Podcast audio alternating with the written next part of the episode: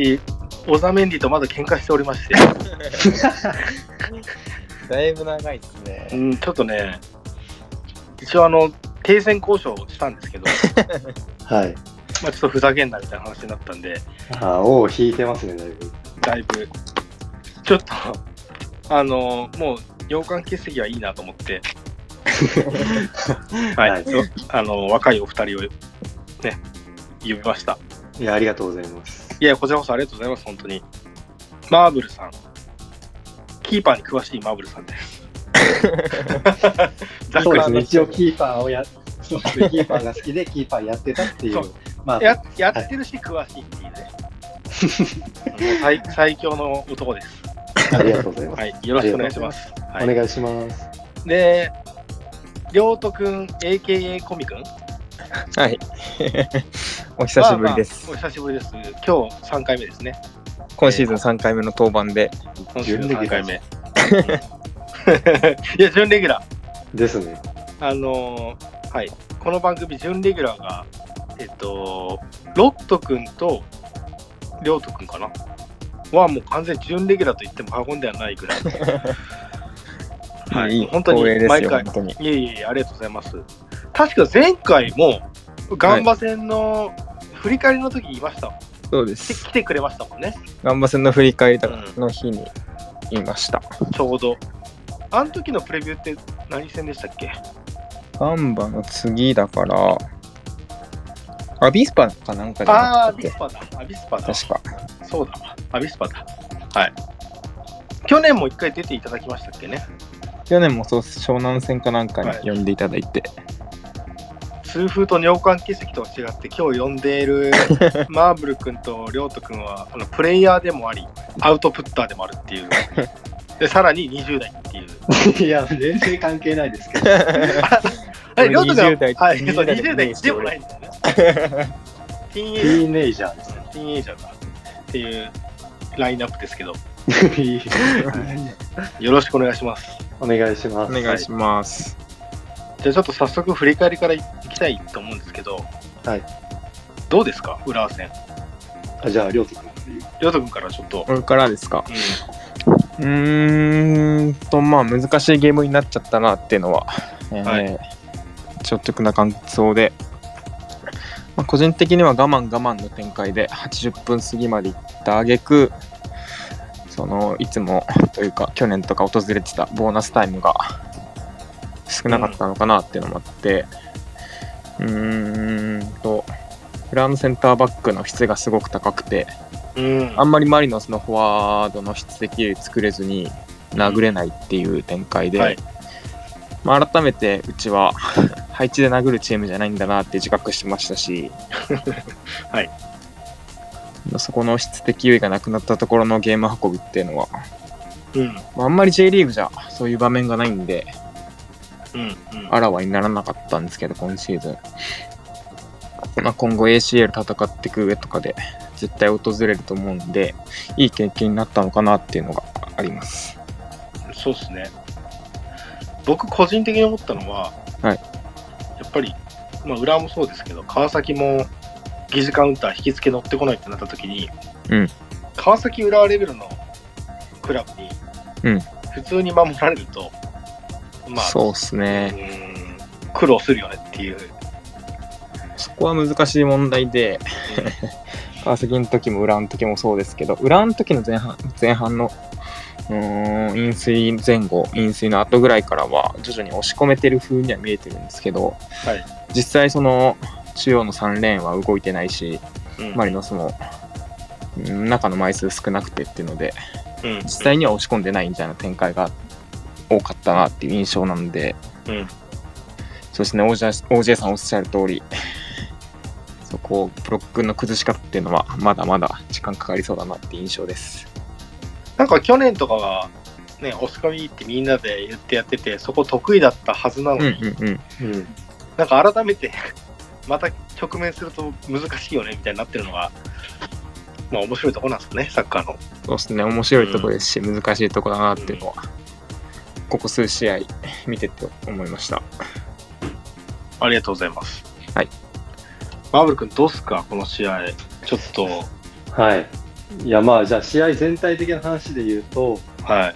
まあでも、りょうとくんと、まあ、相当もう感じたことはかなり近くて、うん。うん、やっぱり、まあ、質が基本的に今のマリノスって J リーグでやってる限り、まあ、ほとんどの試合で上回るじゃないですか。はいはいはい。まあ、だからやっぱりそこで剥がしてっていうところでスペースができるんで、うん。まあ、そこをちょっと活かしてるのが今シーズンだと思うんですけど、うん。やっぱり浦和みたいにまあバックラインととかだったりで質で勝てないような、まあ、質で互角だったり勝てないっていう指摘になってくると、うん。まあ、ちょっとその配置というかチーム全体でどういうふうに崩していくかっていうところがうん。まだちょっと、うん、勝ち点3を取るまでには至ってないなっていうのがちょっと感想ですね。うん。うん。うん、で、うんまあ小池龍太のが離脱してるっていうのも多分そこは大きいですし、うん。まあ、水沼じゃなくてヤンが使われてるのも、まあそういうところあると思うんで、うん。うん、押し込んでからの局面となると、やっぱりその、今まだ成熟度は高くはないのかなっていうのを感じさせられる試合でした。うん。うん。うん。うん。うん。ありがとうございます。ありがとうございます。まあ、そんなとこっすかね。う んでもなんか、本当分かりやすかったんじゃないですか？うん。こう、なんかできないところが。はい。そうですね。まあ、よくも悪くもこんなもんかなと僕は思いました。そうですね。うん。やっぱり、まあ、そもそも最近勝ててないと言っても、はい。当たってる、その2週目以降当たってるクラブが、湘南以外はやばいクラブばっかりなんで、そうですよね。うん。まあ、上出来なんじゃないかなとは個人的には思ってるんで、いろいろ課題はあるにせよ、うんまあ、結果としては、9大点じゃないかなとは個人的に思ってるんで、うん。うん。まあ、あとは、ね、おっしゃる通り、じゃあ、このレベルのクラブに対してどうやって崩していくかっていうところだと思うんですけど、まあうんそれは僕ちょっとよくわかんないんで、これから見えてくるんじゃないですかね？みたいな感じでいい？ですかね？そうですね。まあでもなんか、そこにやっぱりチームとして取り組んでいくでしょうし、今後。はい、うんはい、はい。そうですね。まあだからそれこそ去年とか一昨年もこう1シーズンの中でこうフェーズがあるじゃないですか。はい、はい。まあちょうどこの後半戦がまあまた新しいフェーズなんじゃないかなと思います。うん。うん。まあ、だから次の試合が楽しみですよね。その、あそうですね、本当に。ね。あと気になったのは。マーブル君に聞きたいんですけど、うん浦和戦って途中からイークラ出てきたじゃないですか。うんうんあのイークラの振る舞いってうん。どうなったのかなっていうのを俺すごい聞きたくて。あーえ、あの、ピッチ内での？内外そうです。なんか一回抜かれたじゃないですか。一森が怪我して。なんかインタビューにもなってたよね。うんうんうん。それもあって。自分でも言ってたよね、でも。言ってましたね、いくら。いや、まあでも、あそこまで考えられるのはやっぱあの年になったからかなっていうところはうん。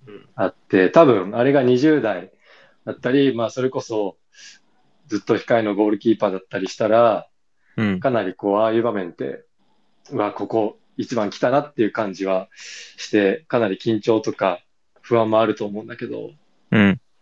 でも、いくらってもう、まあ一回、マリノスの守護神を経験してるし、うん。もう30代中盤で、だいぶベテランで、多分、あそこの振る舞いまでも試合中に考えれるようになった選手。になってるのはすごいなっていうのが、すごい単純な感想だけど、でもやっぱりそういうところで、まあ、ゴールキーパーで特殊なポジションってよく言われるけど、うん。うーん、でも確かに、そういう、はい、あ、あいいっすよごめんなさいね。いいですか？はい、いいですよ。喋っちゃっていいのかな、俺。喋ってください。いや、喋ってくださいよ。いや、その、自分でもう全然試合に入っていけなかったみたいなこと言ってて、はい。でもその中で結構、それを、なんか、やっぱりごまかせてたなって思ったんですよ。いや、あもう、だからそういうことですよね。確かになんかちょっとキックミスも目立ったし、うん。まあ多分、ある程度の、ね、多少の緊張感絶対、その、いつもと違う緊張感は持てると思うんですけど、うん。でもなんか、それを堂々と見せれるだけのこう経験値がついてきてますよね。うん。ううんん。うんうん。で、そういうゴールキーパーが控えにいるのはすごいいいことだと思います。うん。でも、これ長引きそうなんでしょ、結局。うん、ちょっと長そうですね。なんか最初は膝じゃないかって言ってたけど、やっぱり脳震盪だったみたいな話なんですよね、これ多分。多分そうですね。うんだからキーポイントじゃないですか、うんだいぶ。そこはね、めっちゃ聞きたかったところなんですよ。だから、このタイミングでマーブル君呼べたらよかったなと思ってて。確かに、ここしかなかったかもしれないです、逆に。そう。まあ、そもそもね、ガンバ戦は一森出られないんだけど、うん。そうです。でも多分それだけじゃ済みそうにないっていうところで、はい。うん。なんかどれぐらいの影響が出そうなのかっていうのは、そうですね。うん。まず、おそらく足元の技術で言うと、はい。うん。まあ、イークラよりは一森の方が、まあ、えっ、と、パスの能力はあると思ってるので、近距離に関しては。うん。ううんん。。なので、今までやってるような一森だったりとか、あとはボランチ降りてきた渡辺康太とかで、こう、かなりこう引きつける、ギリギリまで。うん。ううん。んっていうのは、まあ、少しリスクが高くなるかなと思います。うん。うん。うん。はい。で、ただ、このじゃあ、正ゴールキーパーがいなくなったっていう、その、文面上のこのなんか、うん、チームに対しての影響度っていうのは、うん。まあ、うんいいくらなんで、あまりみんな不安とかは抱いてないと思うので、うん。うん。正ゴールキーパーがこう、超切り立つっていうのを、そこまで重く受け止める必要はないと思う。うん。うん。ただ、戦い方は変わってくると思います。うん。はい。優勝をすを目指すのであればっていう感じですね。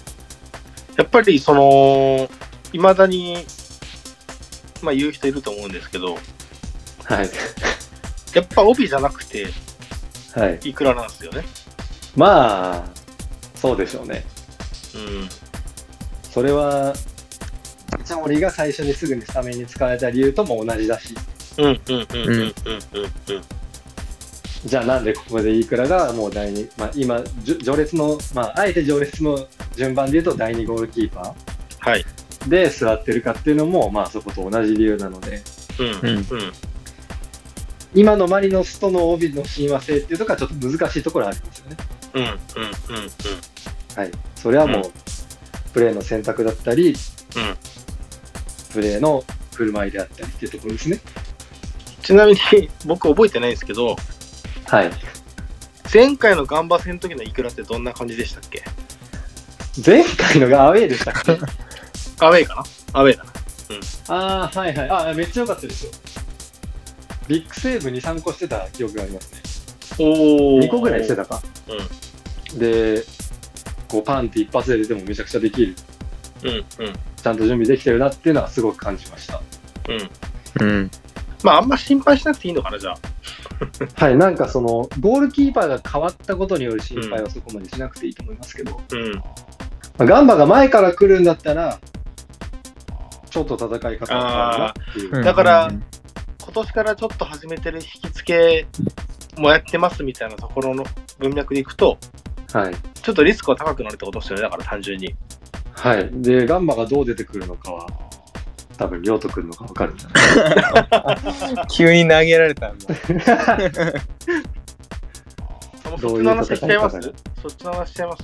いや、全然一旦してもらって。一旦。一旦してもらってとか言って。いや、でも、その、やっぱりこう、今、マリノスが、うん。まあちょっと最近調子悪いけど、うん。まあそれは対戦相手云々のこともあるけど、うん。まあ引き付けもやり始めて、うんこう、のらりくらりできるようになったっていうのも一つの強みじゃないですか。うん。でもそれっていうのは一森がいて、はい。